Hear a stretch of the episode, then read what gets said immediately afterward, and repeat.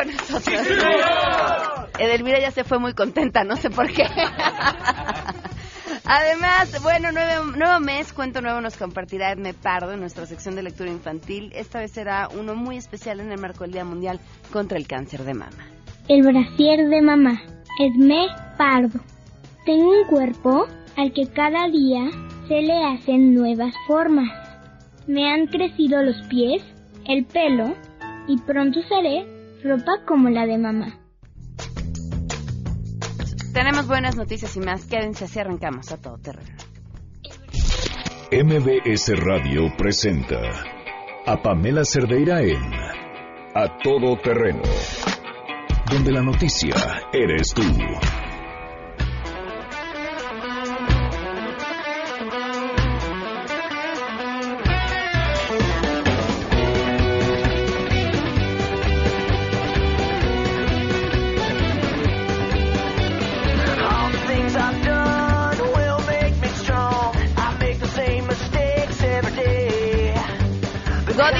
Música para nuestros oídos. Así se sienten los viernes cuando ya uno está a punto de dejar la oficina.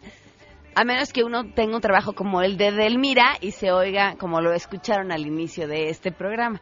Pero para allá, ah, viernes, sábado, domingo, lunes, martes, miércoles, jueves, todos los días se oyen bien. Eh, gracias por acompañarnos. El teléfono en cabina 5166125.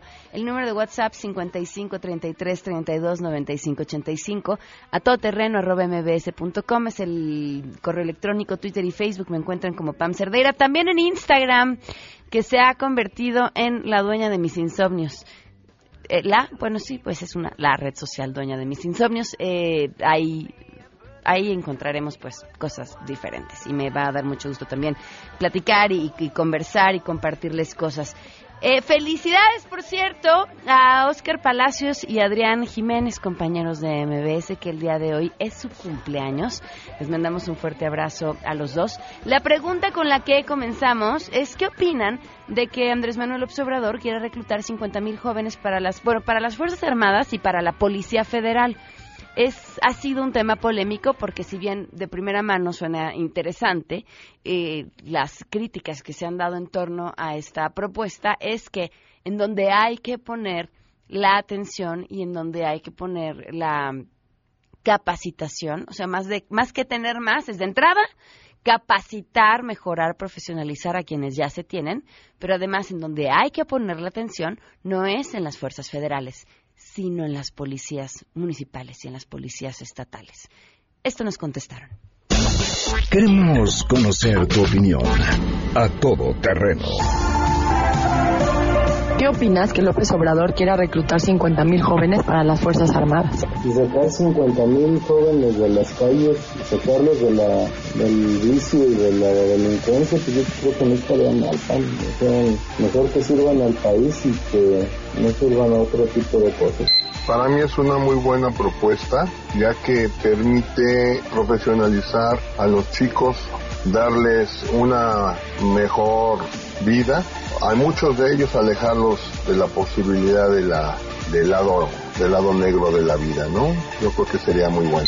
Pues a mí me parece interesante la propuesta del presidente electo de contratar jóvenes que se unan a las Fuerzas Armadas, a la policía, ya que a mí sinceramente me interesaría poder participar y poder integrar como elemento, integrarme como elemento a estas fuerzas federales. Bueno, pues la idea y la intención obviamente siempre va a ser buena y más para los jóvenes, obviamente de los que estén interesados. Si los van a preparar hasta el final, pero que sea una buena preparación, pues sí va a ser benéfico para el país y para los mismos jóvenes. Pero si los van a dejar a la mitad, pues entonces vamos a caer en el mismo círculo según él ya no iba a haber más violencia y, al hacer esta solicitud de jóvenes pues nos está dando a entender que la violencia va a continuar, lo cual se me hace una incoherencia de la cual ya nos estamos dando cuenta hay muchas entre lo que dijo en campaña y lo que se está haciendo ahora. Es una buena idea el jóvenes para trabajo en las fuerzas federales. En el ejército es indistinto porque es decisión de cada persona, pero nuevamente es complicado porque no nada más es reclutar, es todo lo que van a obtener a cambio y en beneficio del país. A todo terreno Muchísimas gracias por sus opiniones. Hoy se cumple un año, un mes, diez días del feminicidio de Victoria Pamela Salas Martínez. Un año, un mes, diez días sin justicia.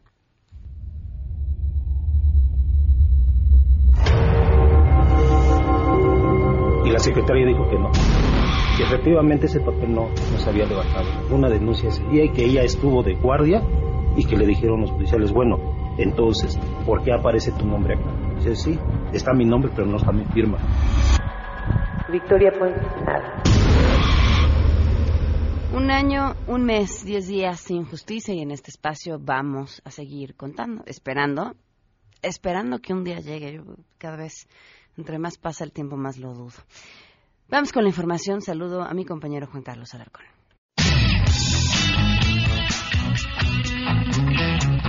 Hola, ¿qué tal? Gracias. La Procuraduría de Justicia Capitalina tiene nuevos objetivos por el motín en Ciudad Universitaria, por lo que solicitará un juez de control nuevas órdenes de aprehensión. El titular de la dependencia, Edmundo Garrido Osorio, informó en entrevista que el Ministerio Público pedirá al juez siete nuevas órdenes de captura contra tres individuos e hizo el siguiente balance. Son 36 órdenes de aprehensión contra 21 individuos. Estos delitos que se han pedido es por 21 por motín, 7 por tentativa de homicidio y 8 por lesiones calificadas. De todos estos, hasta el momento se han cumplimentado 27 órdenes de aprehensión, de las cuales corresponden a 17 sujetos. 16 de ellos ya se encuentran vinculados, 5 son menores, 11 son adultos. Tenemos una que es una femenina que se le dio una suspensión por un amparo. Sin embargo, ya logramos revertir esa disposición de amparo y estamos en condiciones de volver a cumplimentar la orden de aprehensión. Informó Juan Carlos Alarcón. Tras su reunión con la Comisión Ejecutiva de la Confederación Patronal de la República Mexicana, Carlos Martínez Velázquez, próximo titular del Instituto del Fondo Nacional de la Vivienda para los Trabajadores, el Infonavit, enfatizó que la administración de Andrés Manuel López Obrador priorizará el apoyo a derechohabientes con menores ingresos con créditos baratos y habrá estabilidad financiera en la institución. En la reunión entre la Coparmex y el equipo de transición del Infonavit, coincidimos en que impulsaremos el derecho efectivo a la vivienda, la planeación urbana sustentable, así como la calidad de vida de las ciudades creando comunidad y hogares. La visión del próximo gobierno se enfocará en apoyar a los derechohabientes con menores ingresos para que puedan alcanzar crédito barato y suficiente, como lo marca la Constitución, además de garantizar la estabilidad financiera de la institución. En la conversación, la Coparmex reconoció la disposición al diálogo y la apertura de nuestro equipo para generar ideas hacia el futuro. Es la información al momento. メント。Buenas tardes. Elegir una carrera universitaria es una de las decisiones más importantes que tienen que tomar los jóvenes para su futuro. Es por ello que la UNAM, a través de la Secretaría de Atención a la Comunidad Universitaria, realiza la vigésima segunda exposición de orientación vocacional al encuentro del mañana 2018. El propósito de este evento es apoyar a los estudiantes en la elección de su futuro académico y profesional. La exposición cuenta con 90 stands donde a los asistentes se les ofrece información de la oferta académica, apoyos y servicios de la máxima casa de estudios del país y de otras instituciones educativas, entre ellas 122 licenciaturas, 56 planes de estudio de especialización y 40 programas de maestría y doctorado, explicó Germán Álvarez, director general de orientación y atención educativa de la UNAM. Escuchemos. Los visitantes encontrarán en cada una de las siete áreas que conforman la exposición información de los tres niveles de educación, bachillerato, licenciatura y posgrado, información acerca del ingreso, la permanencia y el egreso de una carrera, conocerán los apoyos y servicios institucionales que las dependencias les ofrecemos y accederán a un universo de opciones educativas de las que tal vez ni siquiera habían escuchado antes. La exposición de orientación vocacional al encuentro del mañana 2018 se lleva a cabo en el número 10 de la Avenida del Imán hasta el 18 de octubre de 9 a 17 horas con un costo de entrada de 10 pesos, informó Adrián Jiménez.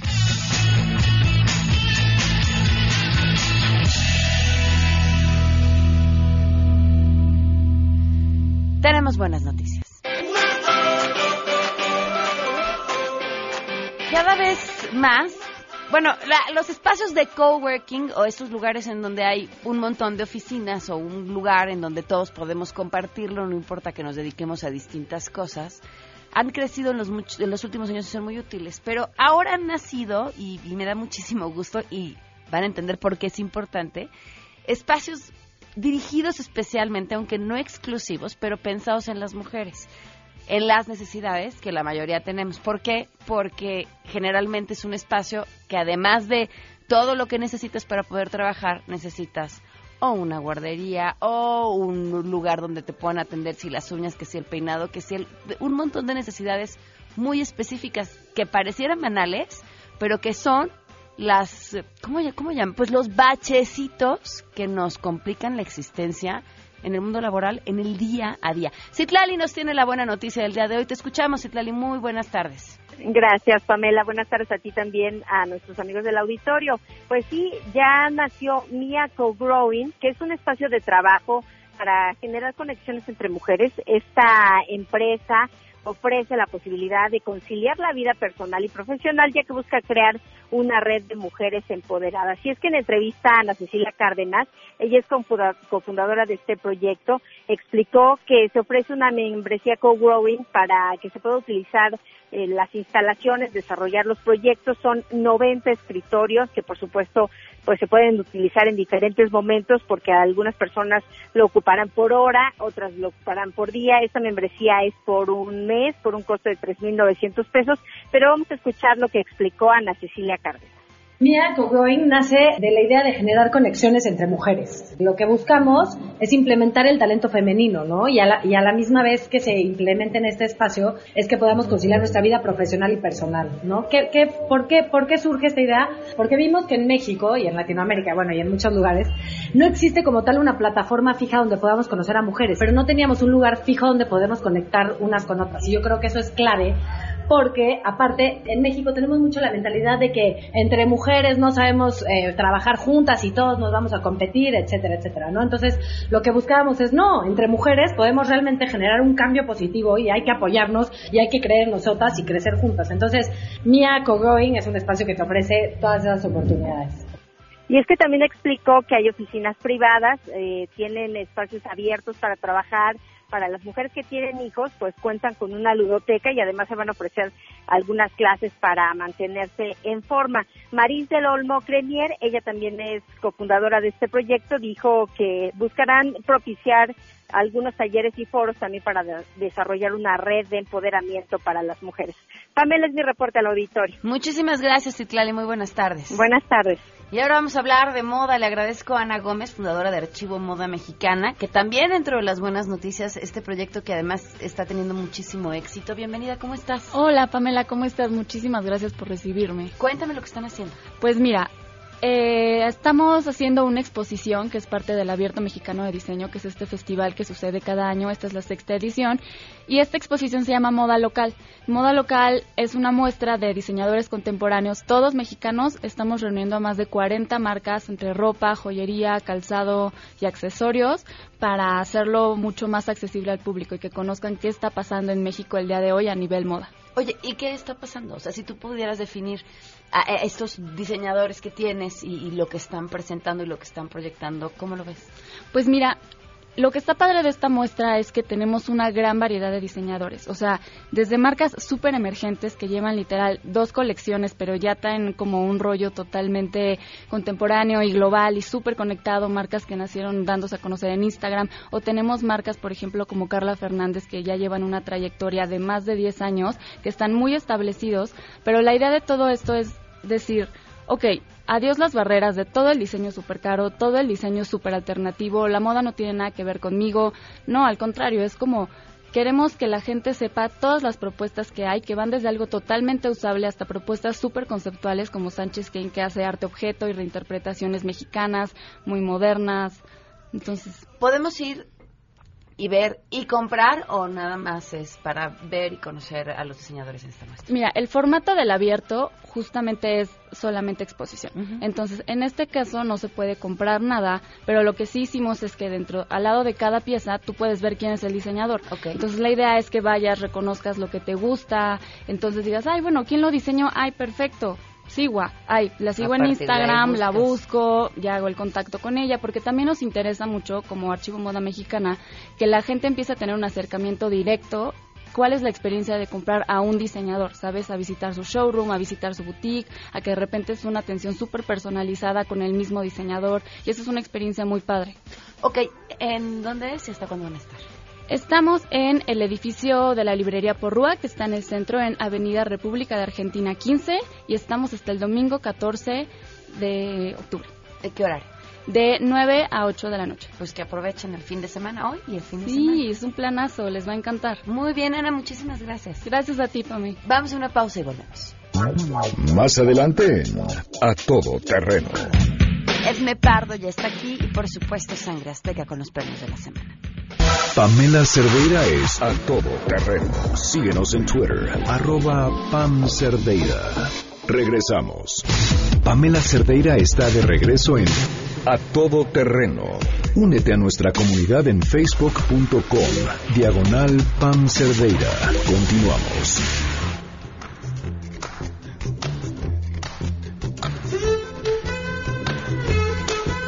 12 con 26 minutos. Ya es tu música, además. Es Me Pardo, bienvenida. ¿Cómo estás? ¿Qué tal, Pamela? Buenas tardes. Me da muchísima, muchísimo gusto que además nos traigas hoy eh, un, un cuento tuyo. Pues fíjate que con un poquillo de pudor, porque generalmente me gusta hablar de los libros de los otros, pero como este librito ahorita está en una fiebre loca, lo hicieron video hicieron una animación del, del libro. Pero no está completa, vos sí está completo. Los tres minutos de ese libro completo. Los tres minutos de ese Ah, libro completo, porque es un libro álbum, es un libro que tiene 32 páginas. Es un libro que salió a la luz por primera vez en 2013. Eh, es una colección, es una trilogía de salud mamaria. La trilogía se llama El brasier de mamá, como este cuento que es el cuento central. Y es un cuento que escribí porque tengo una amiga muy querida que es directora de una fundación de reconstrucción para el cáncer de mama. La fundación es Fundación Alma, ella es Rina Hitler y ella es sobreviviente de cáncer de mama y tenía muy clara como toda esta parte genética, ¿no? Que si lo tienen las abuelas es probable que lo tengan las mamás, probablemente ella lo tuvo y ella tenía la conciencia de que muy probablemente el gen se lo esté ya lo tengan las niñas, ¿no? O sea, Claro. se- tiene tiene dos hijas. Y me dijo, sé que les puedo pasar el gen, pero también les quiero pasar una herramienta. Entonces te encargo que me escribas un librito para mis niñas, donde las chavas sepan desde el momento uno que hay que, que hay que autoexplorarse. Sabemos al día de hoy que el cáncer de mama no se previene, solo se detecta a tiempo. Hay unos estudios largos para prevenirlo, genéticos, pero todavía no están, digamos, al alcance de todo mundo. Y entonces este libro cuenta la historia de una niña que de repente deja de ver los brasieres colgados de su mamá ahí en el, en el tendedero. Y entonces se entera que la mamá está en este proceso de cáncer de mama y lo más importante es que le dice hay que aprender a autoexplorarse. Y es, digamos, la, la práctica de la autoexploración es una práctica de, me- de medicina preventiva. Este libro es un libro de medicina preventiva aprobado por Secretaría de Salud. ¿Qué quiere decir eso? Es como el flush dental. O sea, ¿por qué te lavas los dientes tres veces al día y usas el hilito? Pues porque cuando tengas 40 quieres tener la mazorca completa, ¿no? Quieres Claro. tener todos los dientes. Entonces, ¿qué es lo que pasa? Si tú aprendes a autoexplorarte desde niña, eh, en, el, en el momento en el que sientas alguna variación, estás muy a tiempo de que sea curable. El cáncer es curable. El 90% de los cánceres detectados a tiempo son curables. La cosa es que no nos damos cuenta. Y si una chava se empieza a autoexplorar a los 21, pues cómo vas a saber qué es normal y qué no es normal si nunca, Sí, eh, si no tiene esta memoria de, de cómo se sienten sus senos, ¿no? Y cómo además el, el tema de la autoexploración ha ido siempre relacionado con un asunto de pudor, de en general, ¿no? El, el tocar nuestro cuerpo, todo nuestro cuerpo para saber cómo estamos. Sabes que son zonas que está, eh, los, están relacionados con el placer. Claro. Entonces la gente cree que si yo ahorita, ahorita enfrente de ti, que lo estoy haciendo radio, escuchas, me estoy agarrando una chichi, pues claramente no es por placer, ¿no? Es porque estoy autoexplorándome. Ahora, ¿qué es lo que pasa con este cuento? Tú y todo mundo hemos visto material de autoexploración, trípticos de autoexploración. Pero eso no le pasa a nadie. Le pasa a una pechuga que está por ahí pintada, ¿no? Y una mano que le está tocando. Y eso es información. Y la información no necesariamente es conciencia. Y la historia que tiene emoción, si no tiene información, entonces es amarillismo. Porque entonces nada más es el drama de que fíjate que mi comadre y no me digas si qué le pasó. Y entonces aquí lo que está es una mezcla de información y emoción, porque entonces sí le pasa a una niña. Una niña está viendo lo que pasa en su casa y está estableciendo una relación con su mamá a partir de esto. Sabemos que el cáncer de mama en México es de los cánceres que dan a mujeres el que más cobra vidas y no tendría, No tendría que- por qué ser es así. eso es, sí es evitable es absolutamente evitable lo que tenemos que tener es el hábito de la autoexploración con este libro he ido a muchísimos lugares, tiene más de 350 mil copias impresas, está pirateado por todos lados, lo cual... Que debe ser un gusto inmenso. Fíjate que es un gusto. Hay un, ayer me, me preguntaba, ¿qué siento? Claro que siento gusto.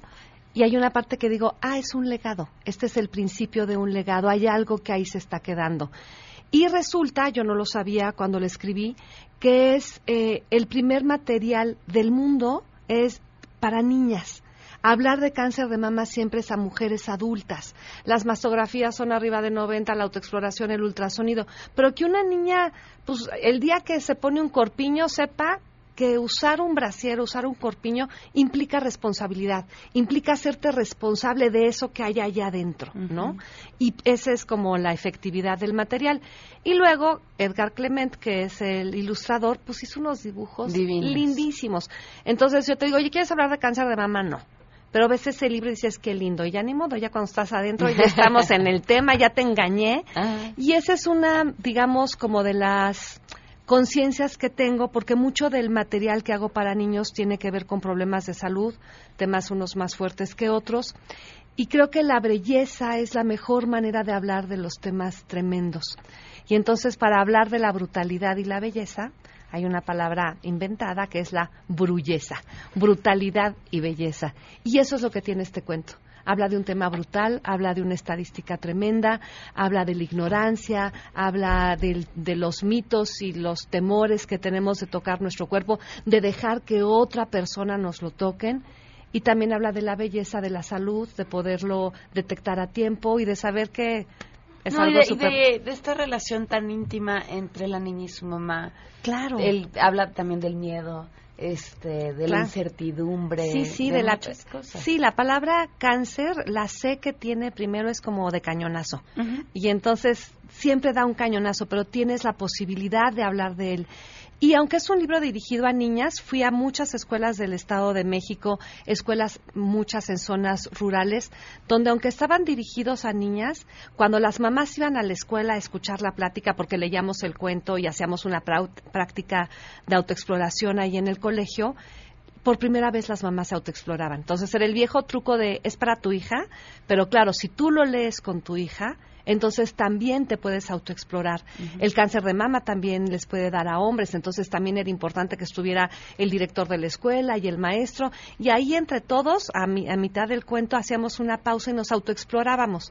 Por supuesto, este, digamos, en la medida en que la ropa y el suéter y todo eso lo permite, pero un poco para quitarle el miedo. Entonces es un libro que tiene un mensaje, que tiene una función social y que hoy veo que está llegando un montón de lados. Hace ratito, mientras estaba esperando pasar contigo, me escribió un doctor de Ecuador que le llegó el cuento por redes sociales, justo como ahorita que entramos, que, Sí. que me dijeron, oye, me llegó por WhatsApp, que pues está contento con el material, y pues yo estoy más contenta con él. Claro, si quieren que se los compartamos por WhatsApp, al el video, el Claro, 55 ahí está. 33 32 95 85, se los compartimos, ahorita los subimos también a Twitter y a Facebook. Claro, ya Pero es- en tus redes sociales también. Claro, también está en mis redes sociales, está en Facebook y lo más importante no es el cuento, es lo que provoca el cuento, que Mm. digas, ay, no he hecho mi cita para irme, a- ¿no? O, uy, tengo, no les quiero decir la, la cara que está haciendo Pamela, pero ustedes la pueden imaginar.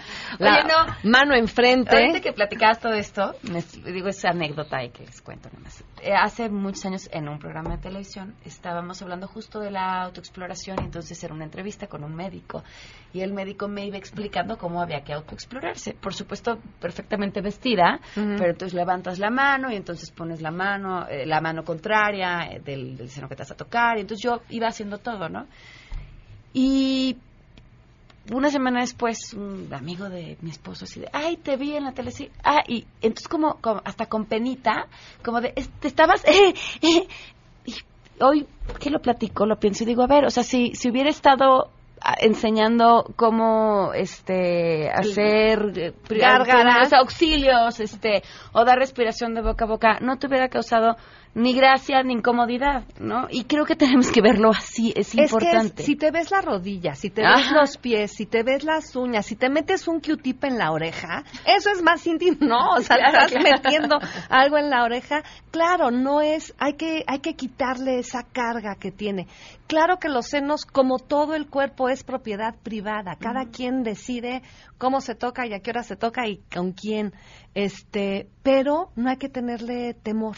Y esa es una de las de las cosas, ¿no? No hay que tener temor a tocarnos. No hay que aparte los pechos tienen muchísimas formas, entonces hay pechos que son muy fibrosos, hay pechos que son muy aguaditos, hay pechos que son muy duros y eso solamente lo puedes saber si lo tocas tocando chichis. Así. Entonces, a eso es a lo que nos invitamos hoy, ¿te parece? Me parece una gran invitación. Edme, como siempre es un placer platicar Gracias contigo. Tus redes. www.edmepardo.com www.edmepardoenlinea.com donde hay muchos talleres y también hay talleres de cómo escribir cuento para niños o para adultos. Twitter y Facebook igual. ¿Vas a Oaxaca? Eh, no, ahorita no voy Oh, a Oaxaca. bueno. Ay, nuestro taxi famoso. Sí, caray. Bueno. Bueno. un año de que la conocí en un taxi. Ok. Podríamos parecer canción de Arjona. Una pausa. Bye, bye. When the chocolate cake you eat, Papa's gonna buy you puppy sweet. And if that puppy puppy won't bark, Papa's gonna buy you a horse and cart. And if that horse and cart break down, Papa's gonna buy you. Si te perdiste el programa A Todo Terreno con Pamela Cerdeira, lo puedes escuchar descargando nuestro podcast en www.noticiasmbs.com. Pamela Cerdeira regresa con más en A Todo Terreno, donde la noticia eres tú. Marca el 5166125. Ladies and gentlemen, señoras y señores, ha llegado el momento de presentar con orgullo el galardón a lo más selecto de la semana. Los premios de la semana en A Todo Terreno. Tengo miedo, mucho miedo. Algo traman estos muchachos. Nada, nada, bueno, todo positivo. Sangre Azteca ya está Sí, aquí. señor. Y además estamos transmitiendo en vivo también a través de la página de MBS Noticias en Facebook, donde nos pueden ver y comentar, o en la página de mbsnoticias.com, en donde nos pueden ver y escuchar. O pues como sea que ya nos estén escuchando, para que se los digo si Sí, ya es están ahí. ¿verdad? Tú muy bien. Vámonos con nuestro primer nominado. Labrando con empeño y ahínco nuestro camino al infierno, hoy es el Papa Francisco. ¿Qué pasó? Bueno, pues durante una conferencia, el líder de la Iglesia Católica afirmó que Satanás está metiendo sus manos para desvirtuar a la, Iglesia, dando como resultado una crisis para los católicos alrededor del mundo. Textual, el diablo está vivo, goza de buena salud. ¿Cómo? Ay. Eh, y está haciendo horas extra para erosionar a la Iglesia Católica. Esto refiriéndose a los casos de abuso sexual que han salido a la luz en los últimos meses. Eh, lanzó una petición a los feligreses para rezar diariamente el rosario, lo que seguramente acabará con el problema. La Iglesia debe ser salvada de los ataques del maligno, el gran acusador, y al mismo tiempo ser más consciente de su culpa, sus errores, sus abusos cometidos por el presente y el pasado. Pero si nos dan, pero si decimos que es el diablo y no los jefes de la iglesia en sus distintos niveles que se han dedicado a encubrir a sacerdotes eh, a violadores, pues entonces estamos un poquito lejos dijo, sí. de resolver el problema. Así es. Yo creo. ¿Qué vamos Venga. a cantar? El Papa ha declarado que el diablo se ha encargado de tener los acusados de pillín, diciendo que es culpable de los abusos sexuales que ellos mismos ya no pueden prevenir. Prevenir, ellos quisieran, pero no será así. Él trabaja todo el día y lo haciendo con alegría para que se echen un ligero rapidín, rapidín, por aquí, por allí. Un breve ligero rapidín, ja, un breve el rapidín. Los toma muy suavemente, se burla de la sotana. No tiene moral y es difícil de atrapar. Le gusta cuando amor se dan. Ah, qué bonito, sangre azteca. ¿Cómo lograron hacer algo lindo de una cosa verdaderamente espeluznante? Vámonos con nuestro siguiente nominado. Ernesto D'Alessio hizo un Sergio Mayer. Oh. Ah, ¿cómo es eso? Bueno, pues Resulta que el también llegado a San Lázaro y presidente de la Comisión del Deporte, Ernesto D'Alessio, pues tropezó ahora a través de Twitter al felicitar a la mexicana Jessica Hernández, quien hizo historia en los Juegos Olímpicos de la Juventud llevándose a cabo en Argentina, obtuvo una medalla de oro en alterofilia, pero él la felicitó por su triunfo en heterofilia, que este pues suena más a una práctica sexual que a un deporte. Este, un consejo a Ernesto D'Alessio y a Sergio Ma- Mayer. Consíganse alguien que les lleve las redes sociales. Eso no quiere decir que no se vayan a equivocar, pero Sí, siempre podrán echarle la culpa a ellos. Vamos a cantar. Venga. Debo, debo de aceptar que fue un pequeño errorcillo, tal vez de dedillo. También el que se haya ofendido por no haber entendido. Hoy que está de moda crítica, es mejor primero analizar. Y peor si ocupas un puesto importante, todos se la van a querer curar. Tuitear, cuidado tuitear. Hay que controlarse al tuitear porque puedes exportar. Perdón, explotar. Dijiste exportar y es explotar. Eh, no importa. Ah, igual se parece. ¡Qué bonito, Sangre Azteca! ¿Y quién te maneje tu acordeón, y tus canciones, y tu composición, y tus, todas esas cosas? pues? Ay. Pues, ay, pobrecillo, ¿verdad? Ya. Vámonos con nuestro siguiente nominado, presidente electo. Eh, acudió a un método sumamente democrático para tomar una decisión importante que además nos tiene consternados a todos los mexicanos desde hace un par de semanas. De entrada, porque no encontramos la forma correcta de nombrar el nuevo acuerdo comercial entre México, Estados Unidos y Canadá, porque el nombre que le gustó a Donald Trump es sumamente complicado. Y como el pueblo es sabio, Andrés Manuel le recurrió a una, a mí me pareció muy curioso que así lo hiciera, de verdad, pero bueno, pues a una encuesta, le gusta recurrir a las En encuestas, pero esta fue en Twitter. Y entonces lo que fue muy interesante es que explicó, poniéndole creo que copy-paste al mensaje que le habían mandado de por qué tenía que llevar cierto no- el- el- ciertas palabras, el nombre de- del acuerdo y demás, este las opciones son, por si de una vez quieren votar. Va, va, va. A, Teumeca, o sea, por tratado Estados Unidos, México, Canadá. Esa es la universidad de aquí, ¿no? De la MBC. No, este es UTECA. Ah, ya, ya, ya. Ah, pero podemos proponerlo, o sea, que sea Claro. United Treaty Estados Unidos, bueno, aquella. Este B TEMEC, o sea, T-MEC, Tratado México, Estados Unidos, Canadá.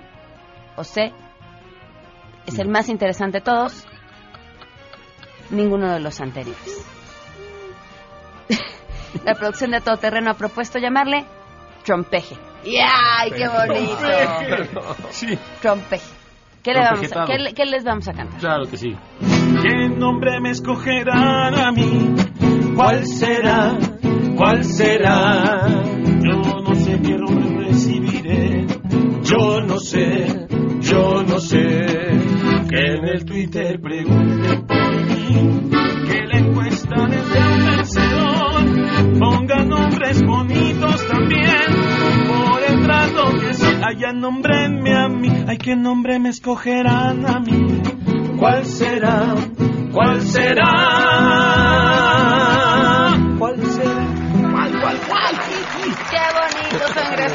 Yo soy fan de las palabras. Fan. ¿Y de las palabras? Las palabras ¿Cómo? son hermosas. Las Claro. palabras pueden construir, las palabras pueden destruir, las palabras pueden servir para engañar, las, pala- las palabras pueden hacerlo todo. Y Les platico de las palabras porque gracias a este magnífico uso de las palabras, ahora sabemos que el mal del puerco tiene un nombre científico muchísimo más elegante. Se llama la marea alcalina. Y todo esto se lo debemos a un diputado, Manuel Huerta Martínez, que bueno, pues él nos explicó después de que se filtraron estas fotografías mientras estaba dormido en su curul, que eso se debía a la marea alcalina.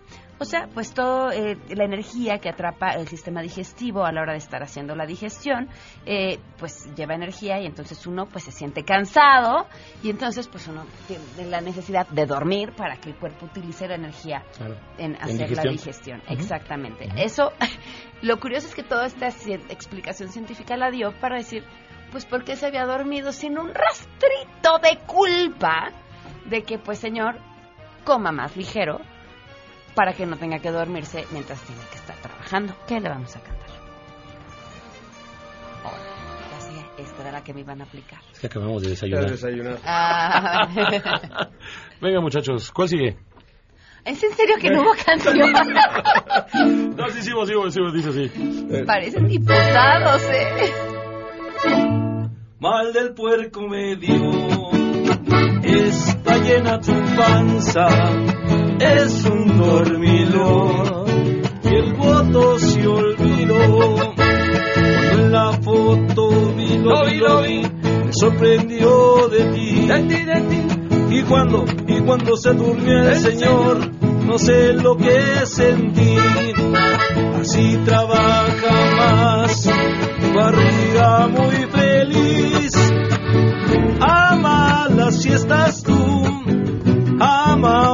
siestas yo. María Alcalina dio, el mal de puerco le dio, el mal de puerco le dio, el mal de puerco le dio. Oigan, y ya que tenían mal del puerco, ¿qué desayunaron? Yo unas quesadillitas, ¿tú? Yo soy tan, tan pudiente que desayuné gasolina. Ah. Ah, esa es una manera de, de Y derrochar así bonito. Y de la roja, A mí- seguramente. De la verde. Claro, pues de la premium. A mí tráigame. Es más, todavía es mejor.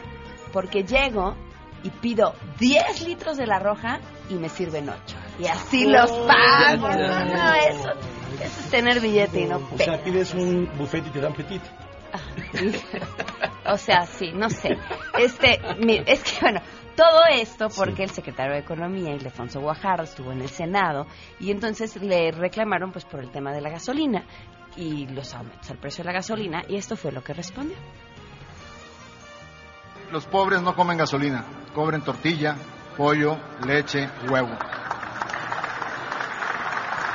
Ya si uno empieza a chopear la tortilla en gasolina, es que ya está subiendo la escala social. ¿Qué vamos a cantar, Sangre Azteca?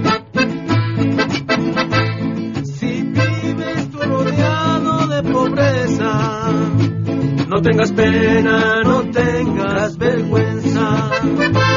Es muy triste que suba la gasolina, ya no compres más y no la bebas.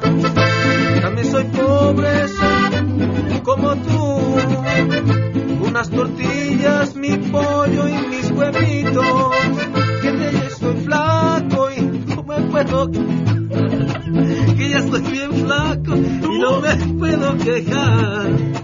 Me gusta pasear y caminar hasta correr con mis tortillas, mi pollo, mi huevo y leche.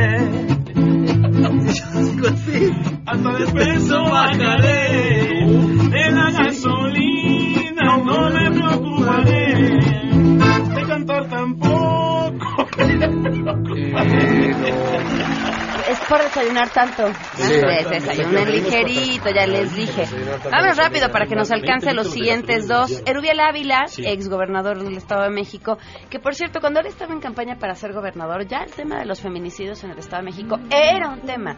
Y era un tema sobre todo del Estado de México. Y que por supuesto la situación no mejoró durante su administración y ahora fue cuestionado sobre el tema y aplicó la de, ah, pues si no somos en nada, para nada el primer lugar y además hay alerta de género y además pues yo ya no soy autoridad, pero seguro desde el Senado voy a poder ayudar en lo que sea, ¿no? ¿Ok? Ma- Venga. canten. Y dice así. Somos todos, pues todos tenemos velo en este asunto. Cierto. Y con eso ya ganamos lo más bello de este mundo.